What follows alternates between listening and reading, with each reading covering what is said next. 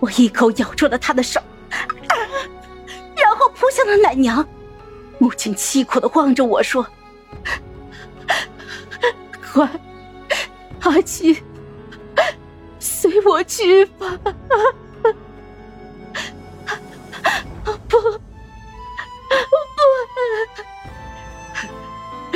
镜花水月呀，何为真？何为假？笔墨若干，结局既定，结局既定啊！他掏出了一本帛书，扔在地上，转身就投进了湖里。所有的人都扑去救他，而我颤抖着拿起了那本书，封面上写着“命书”。里面只有一行字，墨迹未干，仿佛是上一秒刚刚写上去的。相府主母苏若梅和其女苏云琪恶有恶报，最终沦为北狄奴隶，被凌辱致死。纸上的那行字就在那一刻发生了变化。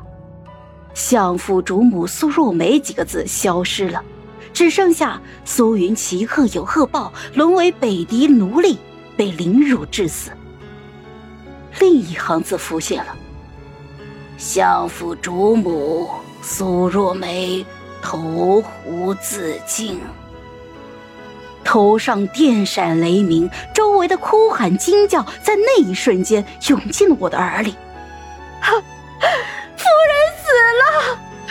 夫人没气了，夫人投湖自尽了。原来，娘亲是从这本书上遇见了我们母女的未来，想自尽改变结局。在那之后，书上又浮现了另一行字：周朝被北狄灭国，苏洛洛和北狄王乌勒怀成婚，母仪天下。苏洛洛是我的庶妹，她的生母是我娘亲买来的奴婢，是个什么都不会的废材。可她竟能荣华至此，而我竟会如此的凄惨。然而，除了娘亲投湖自尽的那行字，笔墨已干，其他字都还湿漉漉的，还未干掉。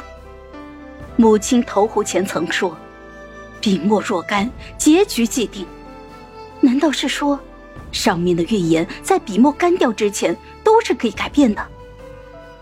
父亲两日之后赶了回来，他与娘亲青梅竹马，感情很好，身边只有一个娘亲硬塞给他的侍妾，也就是苏洛洛的娘。那夜，我父亲哭倒在灵堂里，酩酊大醉，次日却从苏洛洛的娘亲床上醒过来。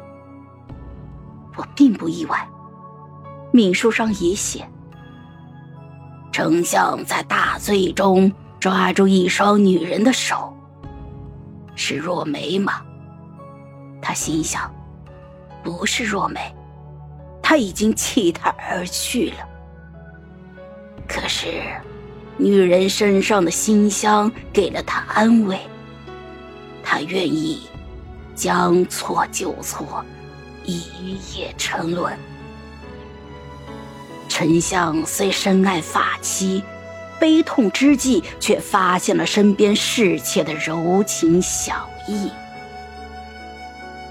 娘亲死后不过数日，爹爹如同变了一个人，开始宠幸苏洛洛的娘亲。我看着我的生活如同画本一样，按着命书上预言的轨迹走着，走向。我为奴为妓的结局，可是我不甘心，我不想像娘亲一样不明不白的死去，我想改变结局。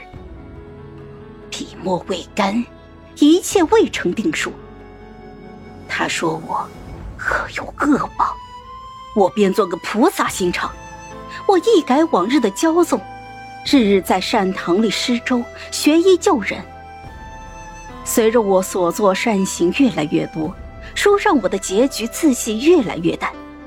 我暗暗欣喜，可是每当他就要消失时，苏洛洛就会出现，笔墨又会加深几分，抵消我之前所有的努力。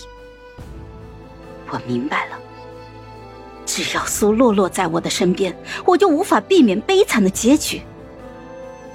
我要活下去，我必须要除掉他。好了，本集故事就到这儿，我们下集见，记得订阅和点赞哦。如果你有喜欢的故事，也欢迎在留言区告诉我们。